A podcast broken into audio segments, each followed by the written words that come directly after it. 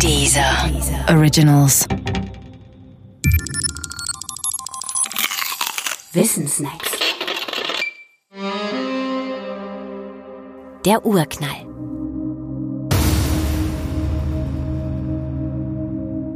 Das sogenannte Standardmodell der Kosmologie erklärt die Entstehung des Universums durch den Urknall vor 13,8 Milliarden Jahren.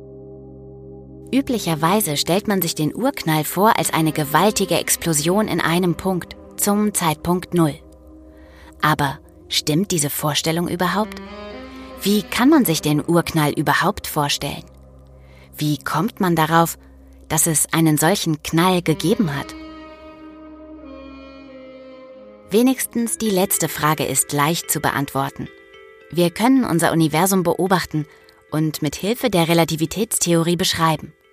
Wir stellen jetzt fest, dass das Universum sich ausdehnt.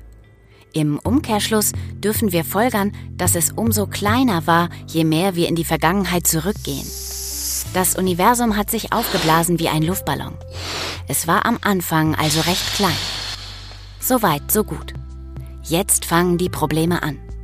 Problem Nummer eins ist, dass die Relativitätstheorie nur in die Nähe des Urknalls reicht, den Urknall selbst aber nicht beschreiben kann.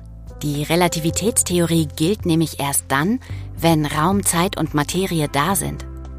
Im Urknall entstehen aber Raum, Zeit und Materie erst. Folglich ist sie dort nicht anwendbar. Problem Nummer zwei ist die Frage danach, was vor dem Urknall war. Da im Urknall auch die Zeit erst entsteht, ist diese Frage im Grunde sinnlos. Seltsamerweise haben die meisten Menschen bei der Frage aber nicht das Gefühl, sie sei sinnlos. Problem Nummer drei bezieht sich auf die Größe.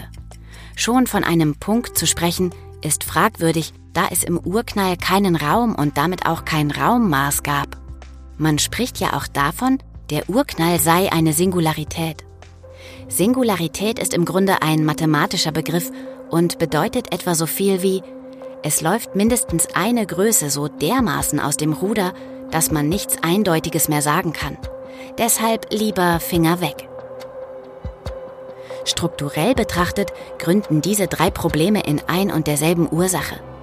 Wir kommen mit unseren Theorien überall dort nicht weiter, wo deren Voraussetzungen erst geschaffen werden. Und am Anfang des Universums, im Urknall, werden sie genau das. Mit einem Lächeln muss man deshalb auch hier sagen, jedem Anfang wohnt ein Zauber inne.